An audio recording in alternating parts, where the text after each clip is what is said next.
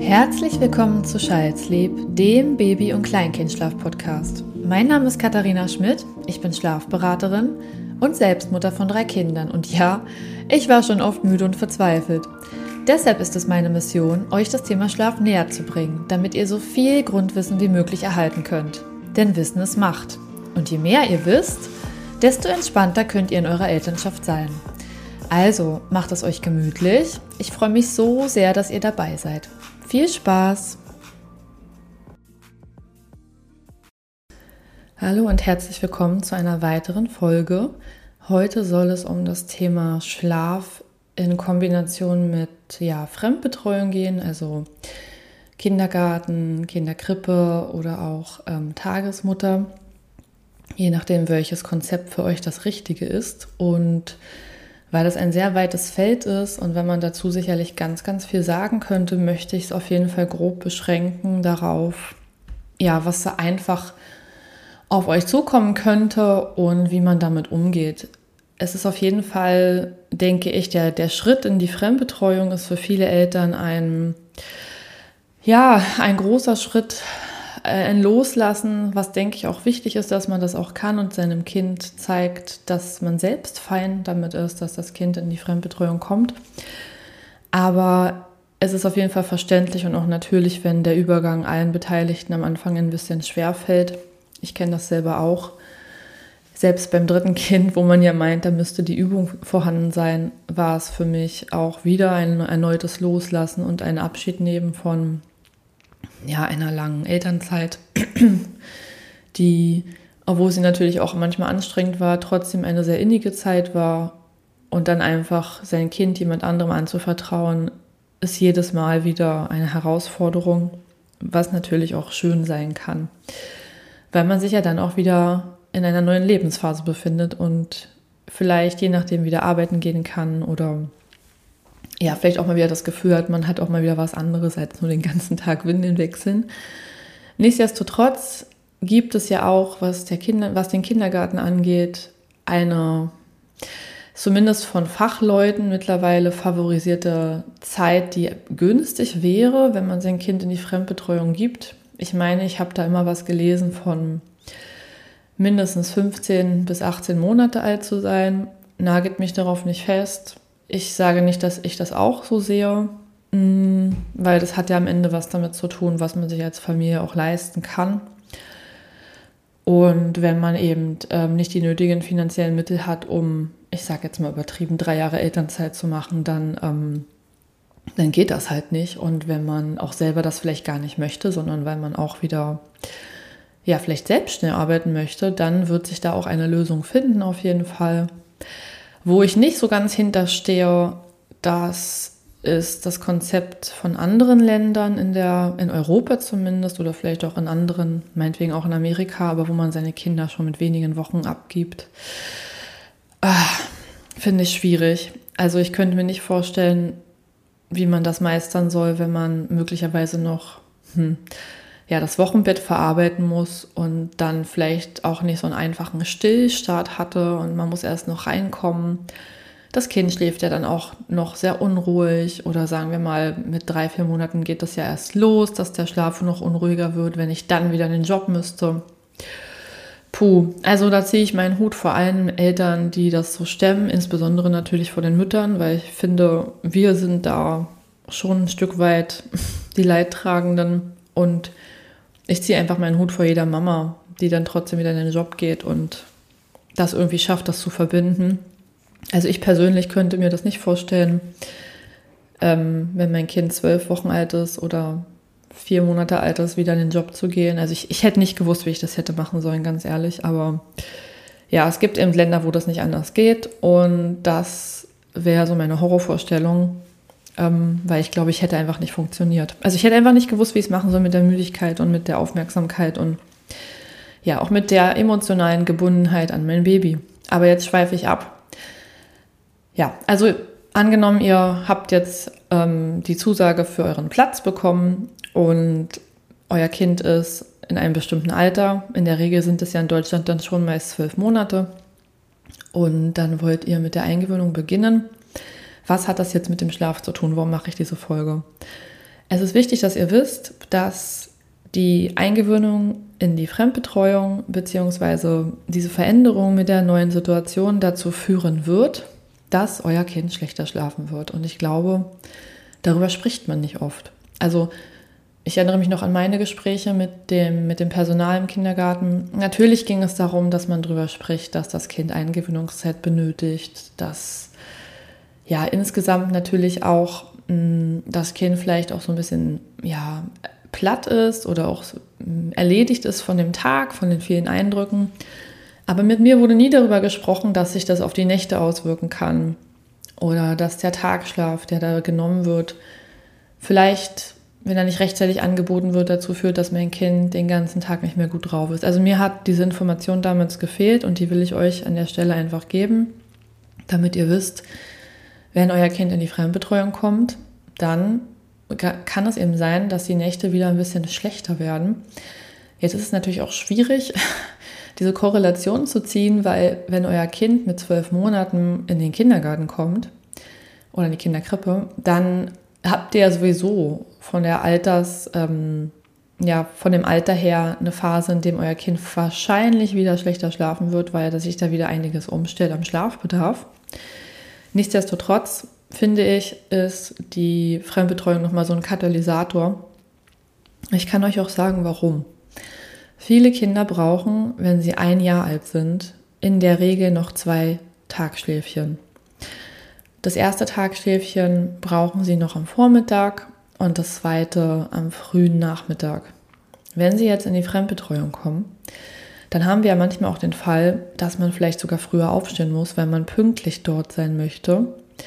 Aber selbst wenn das nicht der Fall ist, dann muss man in dem Zeitraum, in dem das Kind sonst seinen ersten Tagschlaf bekäme, eben Eingewöhnung machen. Und es gibt Gott sei Dank Einrichtungen, die zwei Tagschläfchen anbieten und die auch zwei Tagschläfchen ja, akzeptieren und fördern. Es gibt aber auch ganz viele Einrichtungen, die da einfach nicht mitmachen. Ähm, nicht, weil die Leute, die da arbeiten, böse sind, um Gottes Willen, das unterstelle ich hier niemandem. Das hat einfach was mit Abläufen zu tun, die, die es dem Personal erleichtern, den Tag ähm, zu gestalten. Und wenn man eine Gruppe hat von kleinen Krippenkindern zwischen zwölf Monaten und drei Jahre und ich sage jetzt mal, zehn Kinder in der Gruppe machen eben ihren Tagschlaf von 11.30 Uhr bis, hm, ja, wie lange kann das gehen? Bis 14 Uhr oder vielleicht auch 14.30 Uhr, kommt einfach drauf an dann ist das natürlich sehr schwierig, wenn da jetzt ein Kind in die Gruppe kommt und dieses Kind will irgendwie schon um 10 Uhr hingelegt werden.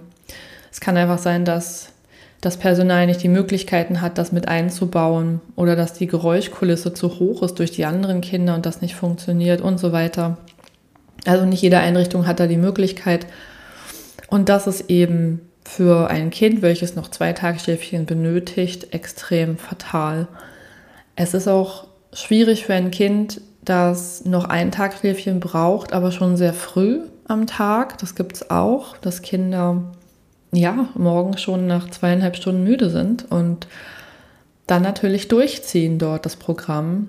Mm, nicht, weil sie jetzt extrem dazu gezwungen werden. Also ich, ich werde niemals an der Stelle sagen, dass da Menschen arbeiten, die sich so denken, oh, das Kind soll jetzt mal wach bleiben. Nein, gar nicht. Aber sie können eben vielleicht auch nicht andere Abläufe anbieten und so ein Kind ist dann auch erstmal erschlagen von den Eindrücken vielleicht und wir wissen das ja, wenn Kinder mehr gerne über dem Zeitfenster drüber sind, dann sind sie extra wach. Und natürlich ist jemand, der da arbeitet, auch geschult genug, dass er vielleicht spürt, wenn dein Kind müde ist. Andererseits kann das vielleicht niemand so gut orten wie du selber. Und wenn dein Kind die Müdigkeitssignale noch nie gut gesendet hat, wird es eben schwierig. Es ist auf jeden Fall, finde ich, schwieriger, ein Kind, welches hm, noch zwei Tagschläfchen braucht, in die Betreuung zu geben, wenn die Einrichtung das nicht würdigt. Ähm, respektive ist es schwierig, wenn man ein Kind in die Einrichtung gibt und es bräuchte früher sein Tagschlafangebot. Und da beginnt oft ja, der große Stolperstein, weil wenn dein Kind eben nicht Schlaf erhält und es ist übermüdet und es ist auch noch überreizt, es ist ja nicht nur so, dass man den Zeitpunkt verpasst, das Kind ist ja auch noch voller Reize. eine neue Umgebung, neue Spielsachen, neue Spielangebote, eine andere Person, die Mama, die vertraute Mama ist nicht da, auch der vertraute Papa natürlich nicht. Vielleicht sind auch noch, vielleicht hat man auch noch zusammen gegessen und dann das Essen schmeckt anders. Also es sind so viele Dinge, die da auf dein Kind einprasseln, dass es einfach fast schon logisch ist, dass es überfordert sein muss. Und da wäre Schlaf eben eine gute Möglichkeit, um ja, den Druck rauszunehmen, das Cortisol ein bisschen abzubauen, um Entspannung reinzubekommen. Und dann haben wir auch das Problem, dein Kind muss ja erstmal sich aneignen, dort zu schlafen. Wenn dein Kind jetzt sozusagen übermüdet ist oder sein Tagschlafangebot verpasst hat und da auch noch nicht richtig ähm, runterfahren kann oder noch nicht komplett vertraut, dann ist das nochmal schwieriger. Es gibt, ich habe viele Beratungsfälle gehabt, bei denen das Kind dann nur einen Zyklus da geschlafen hat, weil es einfach ja noch nicht ganz angekommen war. Und mm, in meinen Augen ist das auch mit drei Wochen nicht getan. Also natürlich kann innerhalb von drei Wochen so eine Eingewöhnung auch klappen, keine Frage. Aber ich finde, man darf sich schon mehr Zeit nehmen. Und ich finde, realistisch sind eher acht bis zwölf Wochen bis so ein Kind wirklich da ankommt. Und in diesen acht bis zwölf Wochen gibt es auch Rückschritte. Also es wird auch Tage geben, an denen das Kind wieder ein bisschen weint oder vielleicht nicht da bleiben möchte oder ja, der Tagschlaf da gar nicht klappt. Also habt da bitte die Geduld und ich wünsche euch allen sehr, dass ihr da ErzieherInnen habt, die euch gut zur Seite stehen, mit denen ihr euch austauschen könnt um bestmöglich durch die Eingewöhnung zu kommen. Es ist auf jeden Fall nicht einfach. Ich habe es wirklich in so vielen Beratungsfällen erlebt, dass die Kinder nicht rechtzeitig hingelegt wurden und habe natürlich auch Gegenwehrspiele. Ich möchte euch auch Mut machen. Also ich habe auch ähm, Eltern beraten, die mit ähm, der Einrichtung gesprochen haben, dass es mehr Tagschlaf geben müsste fürs Kind und das wurde auch super umgesetzt. Also manchmal sind die ähm, ErzieherInnen dann auch sehr kreativ und ähm, sagen auch vielleicht, komm, ich laufe nochmal mit dem Kinderwagen draußen ein bisschen rum. Oder wir versuchen es nochmal, dass ich das Kind in den Schlaf dort trage. Es kann alles gut klappen. Also ich glaube, ganz wichtig ist, wie in jeder Beziehung, reden, reden, reden. Nicht aufeinander losgehen und mm, ja, geladen so, eine, so ein Gespräch führen, sondern wirklich mit einer festen Vorstellung auch dort sich, ja, dort sich mit einer Vorstellung vorstellen, sich mit ähm, festen Gedanken und Ideen vorstellen und sich die andere Meinung auch anhören, also insbesondere auch verstehen, warum die Einrichtung vielleicht das bisher nicht gemacht hat. Aber ich, ich denke, man kann da immer einen Weg finden. Ansonsten hilft nämlich nur die Zeit. Und das wäre in dem Falle abwarten, bis das Kind älter wird. Und das klingt jetzt ein bisschen fies oder ein bisschen hm, aussichtslos. Ich warte einfach, bis mein Kind älter wird bis es eben am Vormittag länger wach sein kann und sich dann in die Rhythmen der anderen einfügt. Ja, aber was anderes bleibt euch auch nicht übrig. Also es ist ja einfach so, dass wenn man sein Kind in den Kindergarten gibt, dass man ja sowieso viele Sachen in Kauf nehmen muss. Also von Krankheiten, die einfach folgen werden, ähm, viel krank sein, bis hin zu mh, mm, ja auch einem anderen Schlafrhythmus, den man dann vielleicht manchmal auch nochmal mitnimmt. Dass man hätte sein Kind vielleicht zu einer anderen Zeit hingelegt und dort schläft das Kind dann vielleicht zu spät oder zu früh, weil es auf einmal so super platt ist und wacht dann zu einer anderen Zeit auf und dann weiß man gar nicht mehr, wie man den Tag gestalten soll, dass es noch alles aufgeht. Ich finde, man gibt allumfassend Kontrolle ab mit der Fremdbetreuung und man muss da sehr realistisch rangehen und äh, definitiv versöhnlich ins Gespräch gehen. Also bitte fangt da nicht mit den Leuten massiv Streit an, sondern ihr wollt ja am Ende, dass ja, sie euch auch entgegenkommen. Und ich finde, das ist auch so ein bisschen hm, wie vielleicht in der Schule. Also ich kenne mich ja auch schon mit Lehrern aus mittlerweile und die sitzen halt manchmal auch am längeren Hebel und ich will ja auch was von denen, also versuche ich auch gegenüber den, den Lehrern wohlwollend natürlich aufzutreten. Ähm, einfach damit wir alle am Ende eine gute Zeit haben. Ja. Was kannst du selber tun, wenn der Tagschlaf im Kindergarten noch nicht hundertprozentig stimmig ist? Ah, was anderes wollte ich noch einwerfen, sorry. Das kommt daher, da ich immer so spontan die Folgen mache. Wenn euch jemand sagt im Kindergarten, dass ihr abstillen müsst für den Schlaf. Das ist mir nämlich passiert, dass man mir gesagt hat, ja, stillen geht dann nicht mehr, dann müssen sie abstillen, weil das können wir hier nicht bieten. Punkt. Ich natürlich damals als noch ähm, obrigkeitsbewusste, ach, etwas ja ängstliche Mama, dann war so, ich hatte komplette Panik, als sie mir das gesagt hat. Ich dachte, oh Gott, ich, warum darf jemand anderes jetzt über den Abstillpunkt entscheiden? Also mir hat sich richtig das Herz zugeschnürt. Und ich habe natürlich deswegen nicht abgestillt. Aber ähm, es hat sich dann Gott sei Dank von alleine so ergeben, dass das Stillen weniger wurde und es war alles überhaupt kein Problem mit dem Tagschlaf. Aber wenn euch das jemand sagt, dann dürft ihr auch antworten, nee, das ist absolut veraltet und das werde ich nicht machen. Und da finde ich an der Stelle kann man auch mittler, man kann andere Wege finden, das Kind in den Schlaf zu begleiten, aber es steht niemandem zu, Abstellen zu verlangen. Niemandem. Es steht auch niemandem zu, die Flasche, wenn euer Kind eine Flasche bekommt, äh, einfach zum Einschlafen zu streichen und zu sagen, das machen wir hier nicht. Es geht einfach überhaupt nicht. Man kann gern darüber sprechen, ob man, wenn ähm, ja die Einschlafsituation so eingefahren ist, dass nichts anderes geht außer Brust, das gibt es ja vielleicht manchmal, dass das Kind einfach nichts anderes akzeptiert dann kann man darüber sprechen, ob man zu Hause was anderes versucht noch ähm, zu etablieren, damit der Kindergarten an der Stelle eben die Möglichkeit bekommt, das auch einzusetzen. Aber niemand, ich sage das jetzt nochmal, niemand darf verlangen, dass man eine Stillbeziehung beendet. Also das halte ich für extrem unprofessionell und ich hatte auch eine Followerin, die mir geschrieben hatte, dass das vertraglich verlangt wurde, dass nicht gestillt wird. Und also Das ist sowas von rechtswidrig, die Klausel.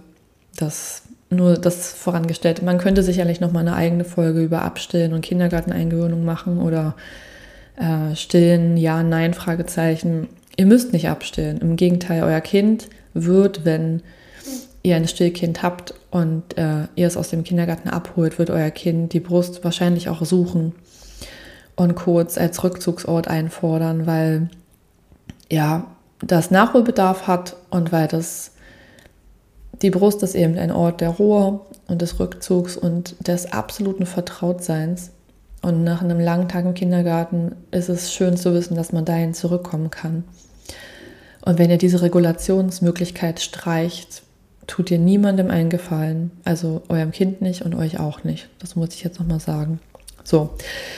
Aber was kann man denn eigentlich tun, wenn der Tagschlaf komplett außer Kontrolle gerät durch den Kindergarten? Ich habe es ja schon gesagt, bitte sprecht mit dem Personal.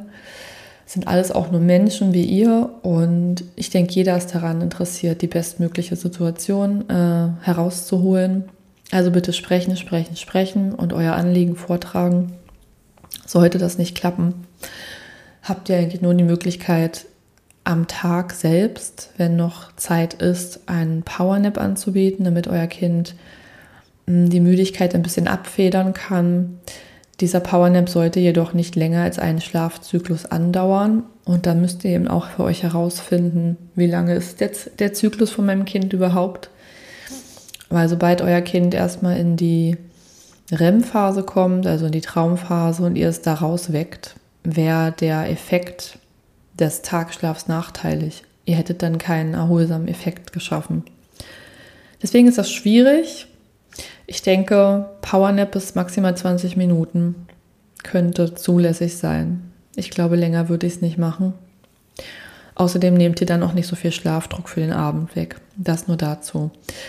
Der Powernap kann auch ganz gutes Mittel sein, um dein Kind vielleicht dazu zu bringen, dass es abends ein wenig später einschläft also das halte ich nicht mal für extrem verfänglich, weil ich glaube schon, dass wenn ein Kind älter ist, es morgens dann vielleicht auch länger schlafen könnte. Und das wäre ja in dem Sinne nicht mal nachteilig, weil man dann ausgleichen würde. Es sei denn, ihr müsst irgendwie schon um 7 Uhr dort sein, dann bringt es nichts. Aber angenommen, ihr könnt um 9 Uhr dort sein und dein Kind würde morgens eine halbe Stunde länger schlafen und wäre nicht mehr ein extremer Frühaufsteher, dann wäre das an der Stelle vielleicht nicht ganz so nachteilig, weil der erste Tagschlaf verspätet stattfinden könnte. Also man kann, da komme ich auch zum nächsten, eventuell auch ein bisschen den Rhythmus schieben mit der Zeit, dass man dadurch, dass die Schläfchen ja später angeboten werden, dass man abends eine spätere Einschlafzeit hat, die dann unter Umständen dazu führt, dass dein Kind morgens länger schläft. Aber wichtig wäre dafür, dass dein Kind ausreichend Tagschlaf bekommt. Also wenn dein Kind zu wenig schläft und dann aber immer nur verspätet in den Schlaf begleitet wird, sowohl mittags als auch abends, wirst du an der Stelle keinen Vorteil haben von den Zeiten, die du schiebst. Zeiten schieben hat nur einen Vorteil oder nur einen Sinn, wenn dein Kind auch genug Tagschlaf bekommt. Ne? Deswegen Zeiten schieben könnte ein probates Mittel sein, wenn dein Kind in der Einrichtung sicher und gut und zufrieden schläft und auch ausreichend schläft. Also wenn es angekommen ist in der neuen Schlafroutine. Wenn ihr dann noch nicht die optimalen Zeiten habt, dann kann es Sinn machen, wenn du die Zeiten ein bisschen noch nachjustierst. Das ist eine Möglichkeit. Und ja, die letzte Möglichkeit ist eigentlich nur, lass es am Wochenende den Schlaf nachholen. Also nimm in Kauf, dass ihr am Wochenende mh, vielleicht nicht die ganze Zeit Unternehmungen machen könnt, sondern du die ganze Zeit damit beschäftigt bist, Tagschlaf anzubieten. Das äh, klingt jetzt erstmal ein bisschen demotivierend, aber dein Kind eben am Wochenende die Möglichkeit, all das nachzuholen, was es verpasst hat. Und das haben wir auch so gemacht, dass wir am Wochenende darauf zurückgegriffen haben, dass wir unsere, unsere Routinen wieder anwenden konnten. Und das hat ein bisschen von dieser Müdigkeit rausgezogen, die sich durch die Woche anhäuft. Ansonsten ist es natürlich auch sehr äh, gut, wenn man, ähm, also ich habe es ja schon gesagt, ich finde es am besten, wenn man mit dem Personal spricht oder die Zeiten nachjustiert ähm, oder eben am Ende guckt, dass man die Zeiten am Wochenende wieder selber fährt. Aber es kann auch hilfreich sein, wenn ihr merkt, euer Kind wird älter und es fügt sich langsam alles ein, wenn ihr versucht, so ein bisschen die Zeiten vom Kindergarten schlaftechnisch, wenn ihr euch versucht, da anzunähern. Das ist auch eine Möglichkeit. Aber dafür muss euer Kind älter werden und reifen und auch mh, mm, einfach bereit sein. Also wie gesagt, ich finde zwölf Monate früh für nur einen Tag Schlaf und wahrscheinlich zieht sich das bei den meisten bis maximal 18 Monate, bis der eine Tagschlaf fest ist und das im Kindergarten kein Problem mehr darstellt mit der Wachzeit.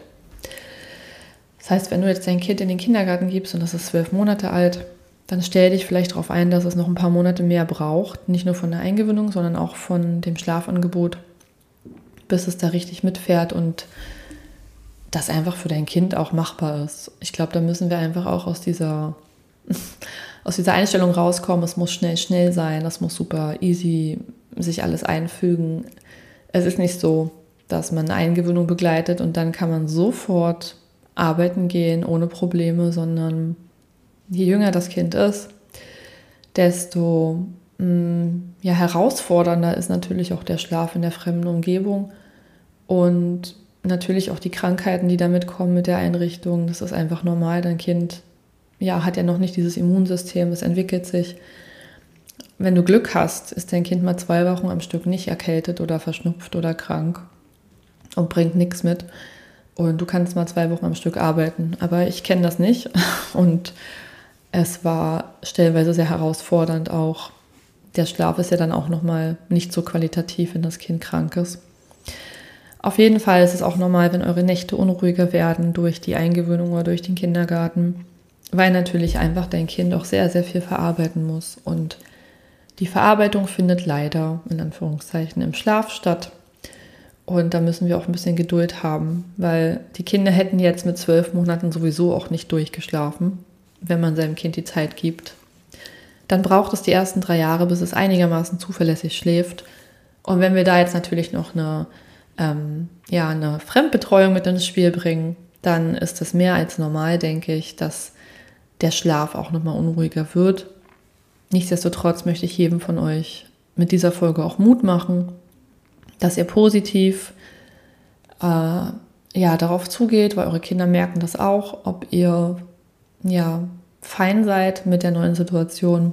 Und ich glaube wirklich, dass ein Kind nochmal schlechter loslassen kann, wenn jetzt zum Beispiel ein Elternteil dabei massiv weint und traurig ist darüber. Also das ist vielleicht an der Stelle nicht zu empfehlen, aber ich wünsche auf jeden Fall jedem, dass er die notwendige Zeit bekommt für die Eingewöhnung, dass alle zusammen an einem Strang ziehen.